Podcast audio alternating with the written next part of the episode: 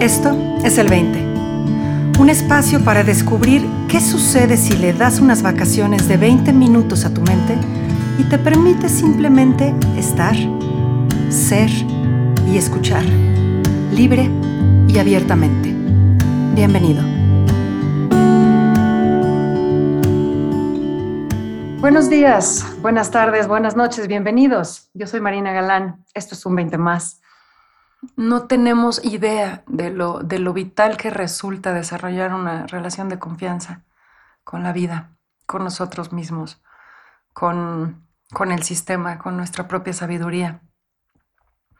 Cuando yo empecé hace muchos años a estudiar principios, eh, me hicieron la pregunta, ¿no? ¿Qué, tendría que cambiar para que, para que esta semana, porque era un curso de una semana con el que empezaba, ¿Qué tendría que suceder para que esta semana valiera la pena en tu vida?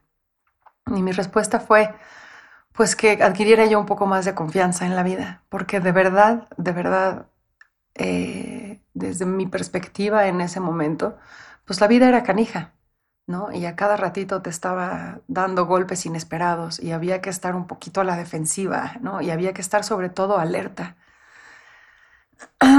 había que ser precavido, había que prevenir para no tener que lamentar.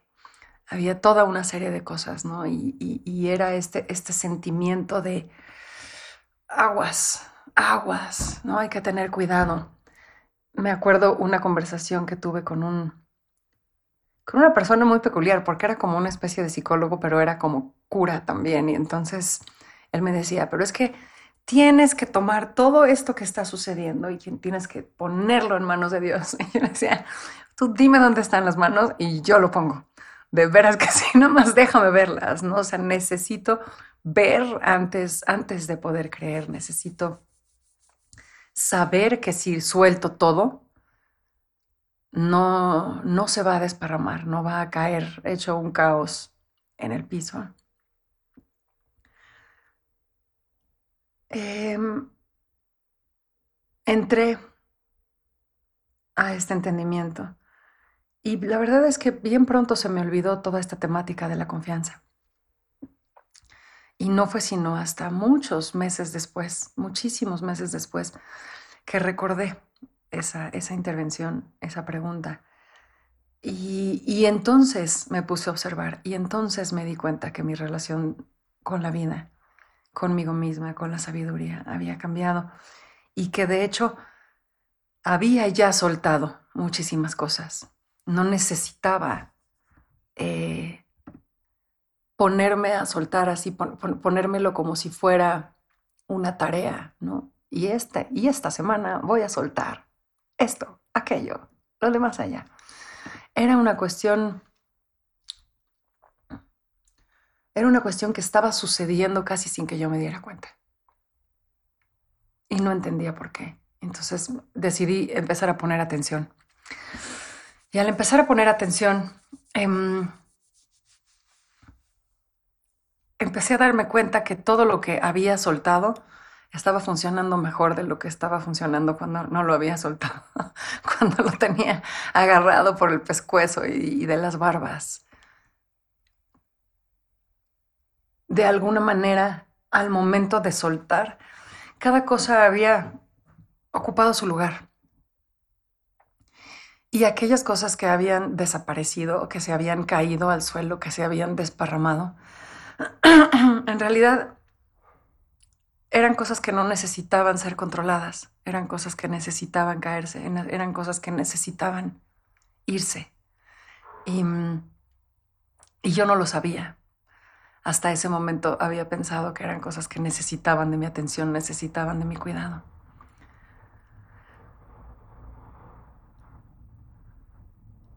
Y entonces, pues empecé a soltar como con, más ganas, con más facilidad, como que empecé a, a poner un poquito más de atención en las cosas en las que no quería yo soltar y empecé a preguntarme cómo podía soltarlas, cómo podía de hecho empezar a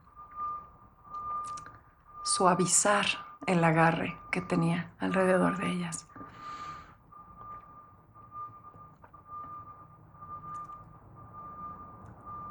como tres años después o cuatro años después recuerdo un, amanecer eh, que me tocó estar frente al mar y estaba pasando un kayak así, estaba como cortando el filo del agua de estas imágenes imborrables que se le quedan a uno.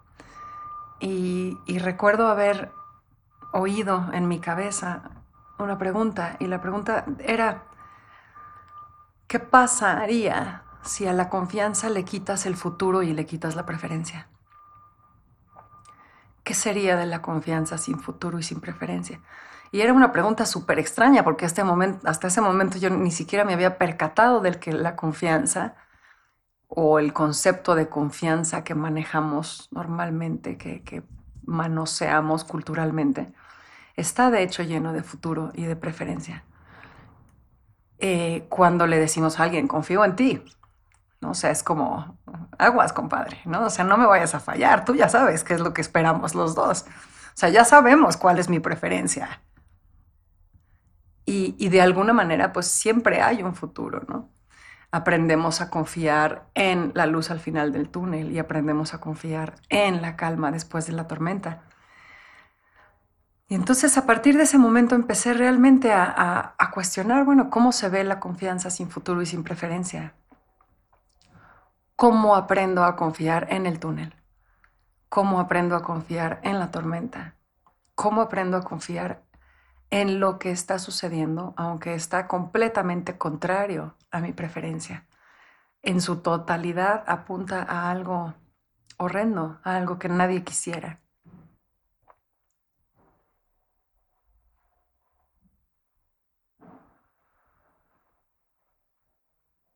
Y entonces empecé a descubrir que había un chorro de un chorro de situaciones, un chorro de circunstancias, un chorro de vivencias que en su momento habían sido horribles, pero que eventualmente habían traído posibilidades, habían traído enseñanzas que no hubieran sido posibles sin ellas. Y que eran definitivamente no nada más necesarias en mi vida, sino absolutamente valoradas en mi vida. No nada más me hacían quien soy, ¿no? No, no nada más me hacen quien soy o me hacían quien era en ese momento, sino que de hecho eran justamente esas circunstancias las que me habían permitido expandirme de manera definitiva y encontrarme en unos espacios en los que yo no sabía que existía encontrarme en espacios que yo no sabía que era, de maneras que no sabía que era. Y entonces cada una, cada una de esas, de esas circunstancias que habían parecido espeluznantes, eran justamente las que me habían llevado a mí. Y no nada más me habían llevado a mí, me habían llevado también a los demás, porque me habían ayudado a conocer a los demás, me habían ayudado a ver cómo reaccionaban, a ver quién estaba, quién, quién no estaba, cómo estaba, ¿no? Y entiendo que ahí todavía había muchísimo juicio, ¿no? Ah, sí estabas, bien por ti, estrellita, ah, tú no estabas, tache, ¿no? fuera. No es cierto. Pero dentro de ese juicio aprendí a conocerme a mí también. Y entonces es este vaivén, ¿no? Es este juego de yo juzgo para allá, pero luego me doy cuenta de que estoy juzgando y entonces me juzgo a mí y entonces pues ya se disuelve todo y, y, y lo suelto todo. A lo que voy es, parece un juego increíblemente complicado. Pero todo lo que pasa, y sobre todo aquello que pasa con lo que no podemos congraciarnos, con lo que no podemos comulgar, ahí está el crecimiento. Ahí está el encuentro con nosotros, ahí está el encuentro con la verdad, ahí está el encuentro con el otro.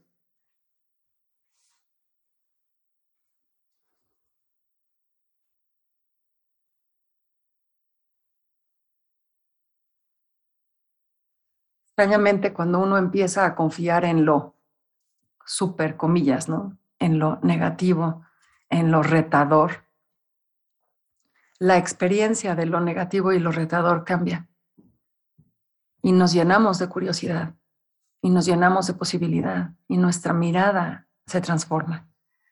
la forma en la que lo estamos viviendo, la forma en la que lo estamos experimentando es completamente distinta, radical. Estamos dispuestos a ver más allá de lo aparente. Estamos dispuestos a ver más allá de nuestro juicio. Estamos deseosos de descubrir aquello que no estamos viendo y que nos va a permitir una nueva mirada a su vez. estamos en total apertura. Estamos, ahora sí que, panza arriba, ¿no? Pues que venga, que venga lo que tenga que venir. Estamos rendidos. Y estamos rendidos ante lo desconocido, porque de verdad, de verdad, de verdad, no tenemos idea de qué es lo que pueda venir. No tenemos idea cómo va a ser esa nueva mirada.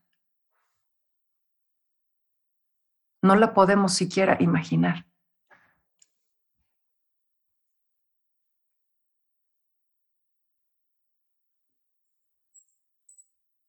Conocido me contaba que un maestro de ellos les preguntaba en clase, ¿no? ¿Cómo se imaginan que, que ve un ciego? Y pues todo, todo el mundo de alguna manera apuntaba, pues, negro, oscuridad. Y, y la respuesta que les daba este maestro a mí me pareció absolutamente contundente. Y quiero que la escuchen con atención y se la imaginen. Les decía, un ciego ve exactamente lo que tú puedes ver con tu nuca.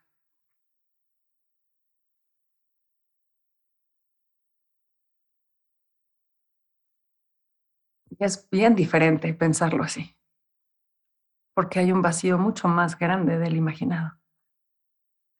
Y hay una posibilidad que no podemos imaginar. Pues exactamente así hay posibilidades que no podemos imaginar cuando nos entregamos a lo que es. Desde una, no voy a decir neutralidad, desde una aceptación absoluta, desde un deseo de cosechar de ello.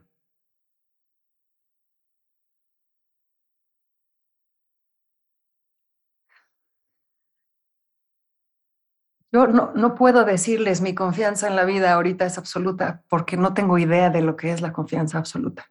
He visto más y más y más y más y cada vez digo, ya no se puede más que esto, imposible más que esto y me vuelvo a sorprender con más. Lo que sí les puedo decir es que a partir de este entendimiento y a través de este entendimiento, cada vez hay menos drama. Cada vez hay menos absolutismo.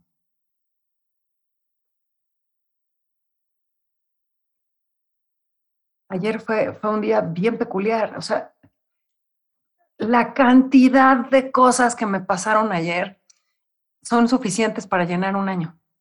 En serio.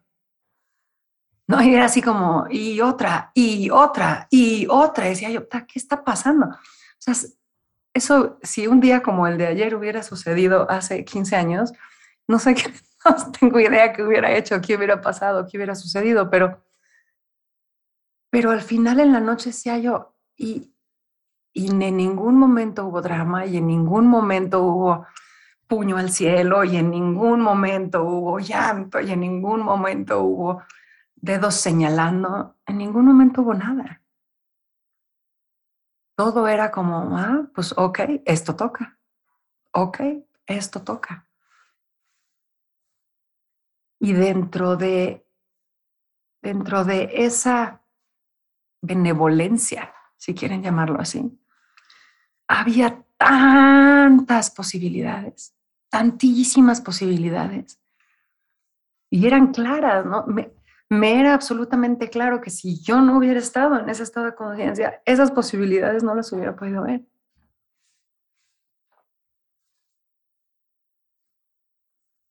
¿Qué es la confianza? ¿Cuál es la naturaleza de la confianza? ¿De dónde viene?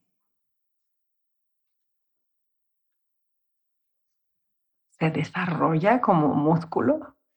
Se encuentra, se, se, puede perder, ¿en serio? Sí, porque si se puede perder es porque se puede encontrar.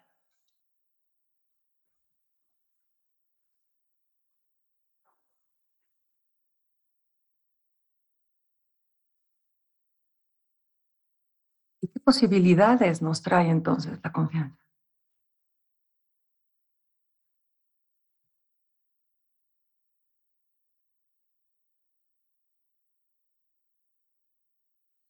Tuviera yo que ponerles una palabra, les diría que a mí me ha dado libertad. Me ha dado libertad para vivirlo todo. Me ha dado sobre todo libertad para no saber.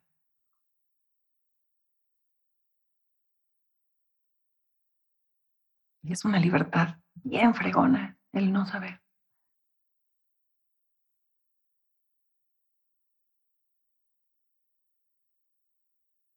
Ahora, hay otra parte, el entender el sistema. el entender el sistema nos da la posibilidad de confiar en el sistema. Y aquí está una parte increíble porque el sistema se encarga de llevarnos a mejores estados de conciencia. Gracias a Dios no depende de nosotros. Si dependiera de nosotros, tendríamos vidas espantosas y el mundo sería un lugar horrendo. Pero como no, no depende de nosotros, sino que el sistema se encarga, el sistema está esperando un segundo, un segundo de distracción de nuestra parte, un segundo de rendición de nuestra parte para mejorar nuestro estado de conciencia, llevarnos a un mejor espacio, a una mejor posibilidad. Caray. Y entonces incluso cuando estoy mal puedo confiar en que voy a estar bien en que voy a estar diferente, en que se va a ver distinto, aunque ahorita se vea del nabo.